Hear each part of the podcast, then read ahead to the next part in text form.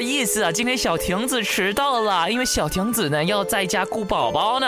哎呀，话说我的宝宝啊，最近啊就刚过了周岁呢，就是刚过了一年满一年啊，我们就叫他周岁。那通常呢，周岁呢，除了要全家一起来庆贺之外呢，我们还会举行这个隆重的抓周仪式啊。那这个抓周呢，就是让宝宝呢，就是放几个物品在宝宝的这个周围，然后呢，就看那个宝宝会抓什么样的物品，然后呢，就可以预测他未来的这个前途，还有这个品性等等的。那通常呢，在古代呀，我们抓周都会放这几样物品。首先呢，就是放印章；第二呢，就是会放一个文具啊，是毛笔呀，或者是书籍等等的；第三呢，就会放一个算盘啊。那如果呢，宝宝抓的是印章之后呢，哇，就代表他未来一定是官运亨通，是做官的。那如果他抓了是毛笔或者是一些文具之类呢，就代表他以后是个文人，可能是写书的。那如果他抓的是算盘，哇，那不得了啦，他应该是做生意的。所以呢，通过抓周呢，我们就大概懂啊，这个宝宝未来呢可以怎么去培养他。所以呢，可以说是一个非常有趣的一个小习俗呢。好了，话说到这，